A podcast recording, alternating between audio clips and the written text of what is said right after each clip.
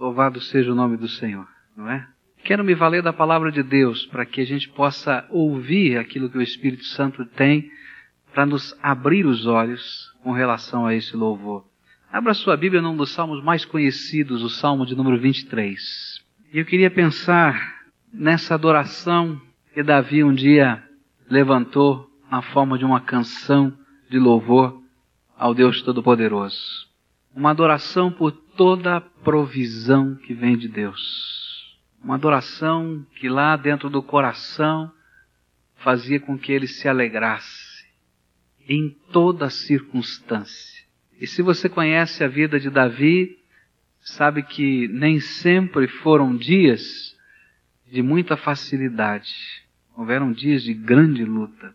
Houveram dias dele estar dentro da caverna de Adulão. Houveram dias dele sair chorando pelas ruas. Mas esse era o homem que podia celebrar até nesses dias a provisão de Deus. Diz assim o Salmo, está com a Bíblia aberta, deixa ela aberta, e vamos celebrar juntos na presença de Deus. O Senhor é o meu pastor e nada me faltará. Deitar-me faz em pastos verdejantes, guia-me mansamente a águas tranquilas, refrigera minha alma Guia-me pelas veredas da justiça por amor do seu nome. E ainda que eu ande pelo vale da sombra da morte, não temerei mal algum, porque tu estás comigo. A tua vara e o teu cajado me consolam. Preparas uma mesa perante mim na presença dos meus inimigos e unges com óleo a minha cabeça e o meu cálice transborda. Certamente que a bondade e a misericórdia me seguirão todos os dias da minha vida e habitarei na casa do Senhor por longos dias. Davi estava colocando o seu coração em sintonia com Deus. Ele coloca agora razões para o seu louvor. E essas razões que Davi coloca são as minhas razões. A primeira razão de todas, ele diz: Porque tu és o meu pastor. E essa é a primeira razão. Sabe por que, que nós estamos aqui celebrando a Deus e dando graças? É porque Ele é o nosso pastor. Há uma coisa gostosa, há uma cumplicidade entre o Pai e você, entre você e o Pai. Você pode dizer que possui a Deus, e Deus pode dizer que possui você. E é por isso que nós o adoramos. Ele é meu e eu sou dele. E isso faz com que a gente celebre a comunhão do Espírito Santo de Deus na nossa vida. Uma das coisas gostosas da minha vida e da tua vida é que você não é apenas um adorador de um Deus distante, mas você é o adorador do Deus vivo, todo-poderoso, majestoso, glorioso, que fez de você o seu templo e habita a tua vida. E reflete a glória dele nos teus olhos. Manifesta o seu poder e a sua graça nas suas palavras. Que unge as suas mãos para que sejam bênção e caminha cada dia com você. Esta foi a oração do Senhor Jesus, lá em João 17, versículos 20 e 21. E rogo não somente por estes, mas também por aqueles que pela sua palavra hão de crer em mim, para que todos sejam um, assim como tu, ó Pai, és em mim e eu em ti, que também eles sejam um em nós, para que o mundo creia que tu me enviaste. Eu celebro hoje de todo o meu coração o meu pastor, Jesus Cristo, que habita a minha vida. Você também celebra? Louvado seja o nome do Senhor, porque Ele habita o nosso coração. Nos versículos 1 e 2 ele nos dá uma outra razão de louvor. E ele vai dizer: Deitar-me faz em verdes pastos, guia-me mansamente às águas tranquilas, refrigera minha alma, guia-me pelas veredas da justiça, por amor do seu nome. E ele começa a falar da provisão, do cuidado de Deus. Sabe o que ele está dizendo? De Deus vem o meu sustento. O Senhor é o meu pastor, nada me faltará. Ele está falando de sustento. Deitar-me faz em pastos verdejantes. A ovelha precisa do pasto. que mais ele faz? Guia-me mansamente às águas tranquilas. Ela precisa beber e não pode ser uma água turbulenta, porque ela tem medo. É o Senhor quem está preparando o nosso sustento. Nada me falta. Com Deus, com o Senhor, eu tenho tudo. Sabe por quê?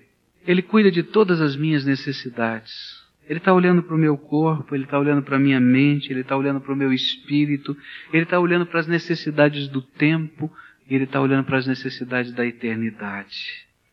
E ele tem suprido. É ele que tem feito isso. Ele que não tem deixado faltar, ele abre os meios esquisitos, estranhos, diferentes, mas ele nos coloca nesse rumo e nos dá a provisão. Nada está fora dos limites da nossa oração e do nosso clamor, porque Ele tem cuidado de nós. E a palavra de Deus vai então trabalhando a minha alma e o meu coração para dizer: olha, dê graças ao Senhor, porque nada está fora do limite. E a palavra de Deus diz assim: se me pedires alguma coisa em meu nome, eu farei. João 14, 14. Se vós permanecerdes em mim e as minhas palavras permanecerem em vós, pedi o que quiserdes e vos será feito. João 15, versículo 7. E aí então meu coração se desmancha em adoração. Por lembrar todos aqueles momentos em que a gente tranca a porta do quarto, abre a alma, fala coisas que a gente não falaria com mais ninguém e deixa Deus trabalhar nos anseios do nosso coração. Eu tenho visto tantas coisas nessa área acontecerem, eu sei que muitas pessoas têm vivido lutas, provações e necessidades, tem várias pessoas que estão desempregadas, várias que estão endividadas. Eu quero dizer uma coisa para você, o que eu tenho visto de Deus nessa maneira de preparar o sustento para a vida dos seus filhos é uma coisa linda. Em termos de provisão, nós é que às vezes não reconhecemos a maneira que Deus está fazendo. Há momentos na nossa vida em que Deus usa maná. O maná era a ração do dia. Eu posso imaginar o soldado na guerra tendo que comer ração fria, não é? Aquelas latinhas, aquelas coisas, aquilo lá é o suprimento do dia. E Deus às vezes manda maná, a ração do dia. E esse maná vem de maneiras diferentes, de maneiras normais, mas ele manda para aquela hora. Mas ele não deixa o seu povo morrer no deserto. E eu tenho visto tantas pessoas que têm vivido assim. Eu tenho visto pessoas que às vezes estão olhando para as suas necessidades, chorando as suas necessidades, e Deus coloca pessoas outras que são tocadas pelo Espírito para suprirem as suas necessidades, e a comida chega em casa. É maná. É aquilo que é suprimento para aquele dia. Talvez ele não saiba o que vai acontecer no dia seguinte, com maná, a gente confia e pela fé a gente pega a porção do dia. Não dá para pegar para dois dias que estraga. Mas tem vezes que Deus nos leva para a terra que emana leite e mel. E aí vem a abundância. E a abundância é para que nós sejamos ministros da sua graça e o adoremos com abundância. Mas em todas as circunstâncias, o suprimento tem vindo do Deus Todo-Poderoso.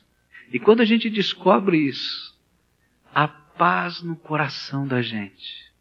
Eu já disse uma vez aqui, mas vou repetir, eu sempre andei muito angustiado com a minha velhice. Acho que a gente fica preocupado, né? Fico pensando, como é que vai ser a minha velhice? Eu vou ser um aposentado do INSS, não tenho mais nada. Tem vários irmãos que estão vivendo assim. E eu comecei a pensar, o que, que eu posso fazer pela minha velhice? Como é que eu posso planejar a minha seguridade? Que negócio, que coisa. E um dia eu estava orando, o Senhor me disse uma coisa que tranquilizou o meu coração. Uma coisa que, às vezes eu tenho vivido isso hoje, tenho aprendido e tenho me regozijado, mas às vezes eu tenho me esquecido. Ele simplesmente me disse: Sou eu quem cuido de você. Deus tem cuidado da minha vida até aqui. E ele me disse: Acha que eu não vou cuidar de você na tua velhice? Sabe de onde vem o meu sustento e o teu sustento, a minha provisão e a tua provisão? Vem do meu pastor, o Senhor dos Senhores, Rei dos Reis, a quem eu adoro. Adoro porque ele me fez seu templo. E adoro porque ele tem cuidado de mim. Às vezes com maneiras estranhas. Às vezes com maneiras bem normais. Mas é do Senhor que tem vindo toda a provisão, O salmista continua, e ele vai dizer no versículo 3: refrigera minha alma. E agora ele começa a olhar para dentro do coração. E ele vai dizer: Olha, eu quero adorar o meu Deus, eu quero glorificar o meu Deus, porque é Ele que restaura a minha vida, que restaura o meu coração, que faz com que a gente volte para trás, no sentido de estar começando de novo.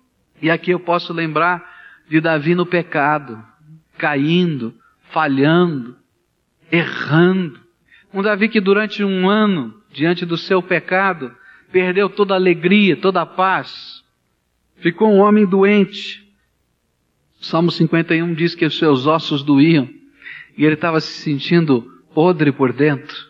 Até o dia em que ele tem coragem de chegar para o Deus de toda provisão, de toda graça e dizer: Pequei contra ti, contra ti somente pequei. Já nasci debaixo do pecado. E é o Deus Todo-Poderoso que olha para a ovelhinha machucada, caída, quebrada, doente por causa do pecado e refrigera a alma e restaura a vida. Eu quero dar graças a Deus hoje, de todo o meu coração, pelo sangue de Jesus Cristo, Filho do Deus vivo, que foi vertido por mim e que me lava de todo o pecado. Eu quero dar graças a Deus porque Ele me arrancou do reino das trevas e me colocou no reino da luz do seu amor. Eu quero dar graças a Deus, porque em tantas circunstâncias da minha vida, foi Ele que entrou lá dentro do meu coração e fez o tratamento que ninguém poderia fazer. Mexeu nas feridas da minha alma, ligou-as com o óleo da sua graça e restaurou e refrigerou a minha vida. Eu quero louvar a Deus porque só Ele pode perdoar e restaurar a nossa vida. Eu queria convidar você hoje a louvar o seu Deus. Porque um dia Ele fez isso na tua vida. Se você já tem Jesus como Senhor e Salvador, olha, aquilata a bênção que você tem. Aquilata o que Deus está fazendo no teu coração. O que o sangue de Jesus já fez. E seja agradecido e adore. Agora, se você não tem tido essa experiência ainda, se você não consegue sentir o que a gente está sentindo, então invoque o nome de Jesus sobre a sua vida, porque é Ele que pode restaurar o teu coração. Olha, não há nada, nada, nada que o Senhor não possa transformar na sua vida.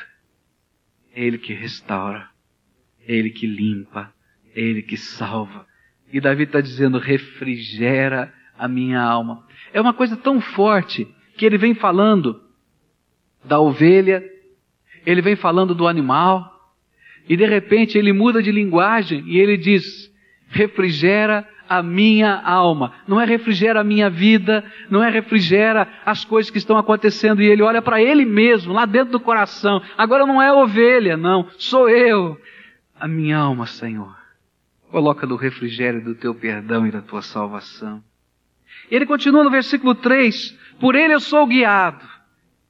Guia-me nas veredas da justiça por amor do seu nome. É ele que me conduz por um caminho novo.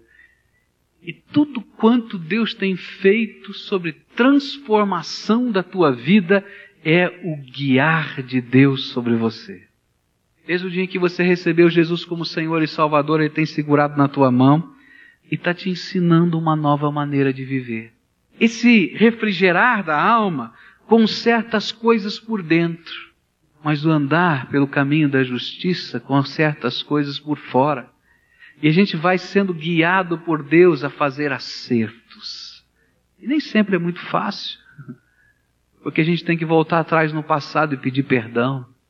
Mas que gostoso é perceber que Deus vai à frente da gente preparando o caminho e mostrando essa é a minha conduta. E eu fico admirado e feliz quando leio 1 Coríntios 6, versículos 9 e 11, quando de repente o quadro dos cristãos daquela igreja estava sendo estampado na forma da sua conduta e do seu pecado, e então vem a expressão de louvor. Não sabeis que os injustos não herdarão o reino de Deus? Não vos enganeis, nem os devassos, nem os idólatras, nem os adúlteros, nem os efeminados, nem os sodomitas, nem os ladrões, nem os avarentos, nem os bêbados, nem os maldizentes, nem os roubadores herdarão o reino de Deus. Tais fostes alguns de vós, mas fostes lavados, mas fostes santificados, mas fostes justificados em nome do Senhor Jesus Cristo, é o poder transformador do meu Deus, que me conduz pelos caminhos da justiça. Não sou justo, sou pecador. Mas dia a dia o Senhor vai me mostrando, vai me quebrando, vai me transformando, vai mexendo com os meus valores, vai me fazendo confiar nele. Ele é o meu Deus e eu o adoro. Lembre-se dele. E lembre-se tudo quanto ele já fez em termos de transformação na tua vida. E adore ao Senhor. Versículo 4. Ainda que eu ande pelo vale da sombra da morte, não temerei mal algum, porque tu estás comigo, a tua vara e o teu cajado me consolam. Sabe o que ele está dizendo? Deus, eu te adoro, porque contigo não temo mal algum. Contigo eu não temo mal algum. Não preciso temer os perigos da vida que me cercam, nem preciso temer as sombras de morte que me esperam. Tu estás comigo. Uma das coisas mais gostosas que eu quero celebrar com você é que Jesus é o amigo de todas as horas. Jesus é o amigo da vida, mas Jesus é o amigo da morte. Ele é o único que pode atravessar os dois lados do vale. Ele é o único que me conduz aqui em vida, me ensina, me consola, me anima. Mas quando chegar a hora da minha morte, Ele é o único que me conduz às mansões celestiais que Ele já preparou para mim. E eu não temo, porque Tu, Senhor Jesus, estás comigo. Você pode dizer isso? Então adore ao Senhor. Ele é digno de todo louvor, de toda honra, de toda glória. Ele vai dizer ainda: Dele vem a minha unção, preparas uma mesa perante mim, na presença dos meus inimigos, unges com óleo a minha cabeça e o meu cálice transborda. E eu fico pensando: que coisa gostosa! Deus é tão pai, tão pai, que ele faz festa com a gente.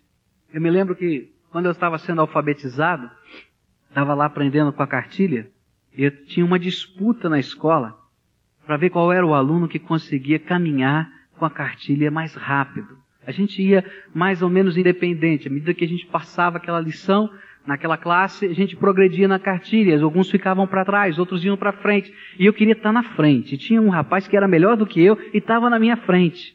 E os meus pais então incentivavam, não, você vai conseguir, estuda, vamos aprender e tal. E eu ia lá com a cartilha, ia aprendendo, estava sendo alfabetizado. E um dia eu cheguei em casa e disse, olha pai, olha mãe, eu sou o primeiro, estou lá na frente, estou na primeira lição da cartilha. Então, naquela noite, meu pai fez festa. Ele comprou algumas coisas especiais e nós jantamos alguma coisa especial, porque era dia de festa. Sabe que Deus faz festa com a gente? É isso que a Bíblia diz: preparas uma mesa perante mim na presença dos meus inimigos. E a coisa mais gostosa é que a festa que Deus faz é celebrando a nossa vitória contra Satanás. E ele celebra com a gente. Diz: Filho, senta aqui ao redor da mesa e desfruta da alegria da vitória, da tua salvação, da tua bênção, da tua regeneração, dos poderes das trevas que já foram aniquilados no poder de Jesus. Celebra a vitória que eu tenho te dado. E sabe o que ele faz? Ele pega o copo da gente e enche até a boca. Eu sei que isso não é uma boa educação, mas ele enche até transbordar. Mas esse cálice é o cálice da alegria da salvação que transborda na vida da gente.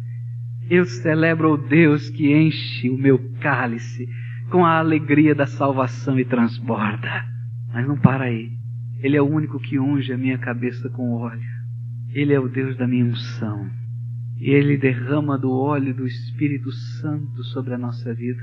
E aquele óleo, assim como diz o Salmo 133, desce, escorre pela cabeça, pela barba, pela roupa, vai até os pés significa que nós somos revestidos no Espírito Santo de Deus. Celebra o Deus que te enche da alegria, mas que te unge com o Espírito Santo. É a presença dEle, é o amor dEle, é o poder dEle, é o favor dEle. Certamente que a bondade e a misericórdia me seguirão todos os dias da minha vida e habitarei na casa do Senhor por longos dias. Eu louvo ao Deus que me garante um lar eterno no final da minha jornada. Um dia eu vou passar dessa vida. Ou Jesus vai voltar primeiro. Mas não preciso temer o vale da sombra da morte, porque Jesus está comigo. Ele não somente atravessa o vale, mas gente, mas ele diz: Olha, eu preparei um lugar para você. Ele disse isso aos discípulos: Não se turbe o vosso coração, nem se atemorize. Crede em Deus, crede também em mim. Na casa de meu pai há muitas moradas. Vou preparar-vos lugar.